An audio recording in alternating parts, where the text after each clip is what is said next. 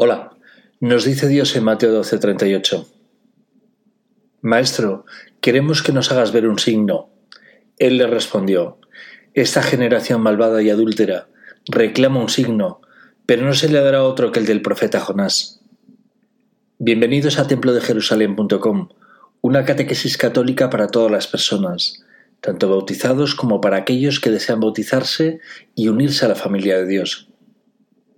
Porque así como Jonás estuvo tres días y tres noches en el vientre del pez, así estará el Hijo del Hombre en el seno de la tierra, tres días y tres noches.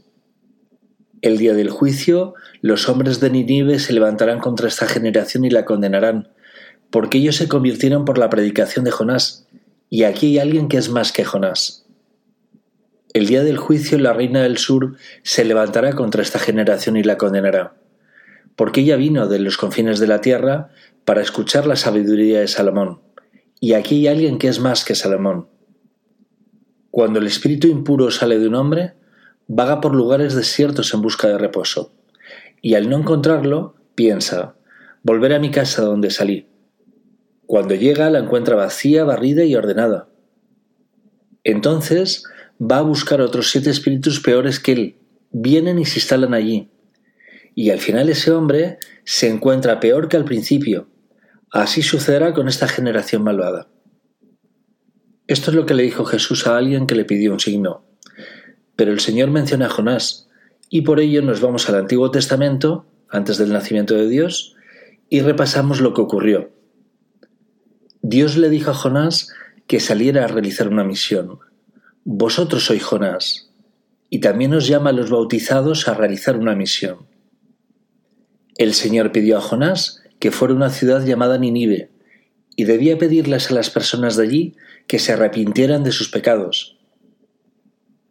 Pero Jonás no se subió al barco del Señor, que sería la iglesia, con dirección a Ninive, sino cogió un barco en sentido contrario a Ninive, porque no deseaba hacer la voluntad de Dios, no deseaba cumplir con sus mandatos. Con nuestro bautismo estamos llamados a una misión, a la misma misión que Jonás predicar la voluntad de Dios, pero muchos deciden en la vida hacer justo lo contrario de lo que le solicita el Señor. Los marineros tiraron a Jonás al mar, que simboliza la muerte por el pecado, y Jonás acabó en el vientre de la ballena tres días y tres noches.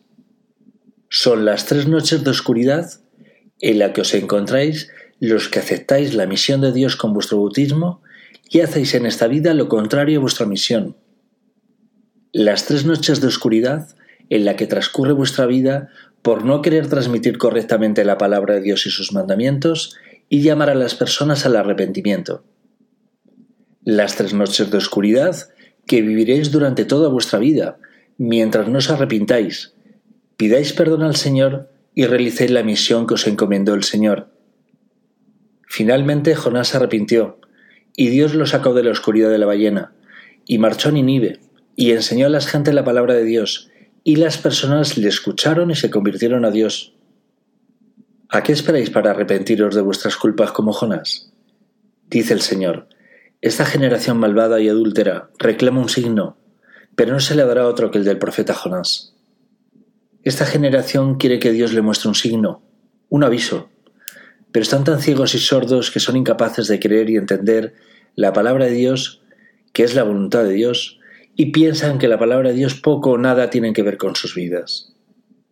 Tal como hizo Jonás, os dará el mismo signo. Arrepentíos de no estar realizando la misión que salvaría vuestras vidas, y dirigíos a las gentes, y predicarle la palabra de Dios y sus mandamientos. Si así lo hacéis, al igual que ocurrió con las personas de Ninive, las personas se convertirán y volverán a Dios, y habrá paz. Ese es el signo que os garantiza el Señor, que si os esforcéis por predicar el Evangelio con vuestro ejemplo, ya no habrá más oscuridad, ni para vosotros, ni para las personas que prediquéis y se conviertan. El Señor nos ha dejado unos signos muy claros y visibles en los siete sacramentos, y en cada uno de ellos el Señor confiere cierta gracia. Estos son el bautismo, la confirmación, la unción de enfermos, el orden sagrado, el matrimonio, la Eucaristía y la penitencia, que es la confesión. El Señor mismo nos ha dado los sacramentos, los ha instituido Él mismo, tal como lo recogen los Evangelios. Cada vez que realicéis correctamente el sacramento de la Eucaristía y la confesión, digo correctamente porque deben necesariamente ir acompañados de vuestras buenas obras, os parecéis a Dios, sois imagen real del amor de Dios, sois presencia real de Cristo en este mundo de oscuridad. Los signos que nos ha dejado el Señor los encontramos en su palabra. Nos vamos a Apocalipsis de San Juan 12.1. Recordar que Apocalipsis significa revelación. Y apareció en el cielo un gran signo, una mujer revestida del sol, con la luna bajo sus pies y una corona de doce estrellas en su cabeza. El Apocalipsis no debe entenderse como el final de nuestras vidas, sino todo lo contrario, es el fin del mundo del pecado y la victoria del Señor y sus mandatos. Si ponéis fin al pecado, entraréis hoy en el reino de Dios. Ese signo de la mujer es la Santísima Virgen María, a la que tanto queremos algunos, la Madre de Dios y Madre nuestra. Y ella nos acerca la gracia de Dios, no por nuestros méritos, sino por nuestra fe. Ella es la que se ha mantenido sin pecado, y por tanto la que mantendrá eternamente la alianza con nuestro Dios. Si decís que amáis al Señor y estáis impenitentes, estáis mintiendo al Señor. Dios quiere que seáis sacramentos vivos como su Hijo. No le pidéis más signos al Señor. Confiad en su palabra. Si os arrepentís como Jonás y volvéis a vuestra misión, también el Señor se olvidará de vuestros pecados, os sacará de la oscuridad de la ballena y con vuestro testimonio se convertirán en las personas. Si por el contrario decidís no arrepentiros de vuestras culpas, Recordad lo que dice el Señor. Cuando el espíritu impuro sale de un hombre, vaga por lugares desiertos en busca de reposo, y al no encontrarlo piensa, volveré a mi casa donde salí. Cuando llega la encuentra vacía, barrida y ordenada. Entonces va a buscar otros siete espíritus peores que él.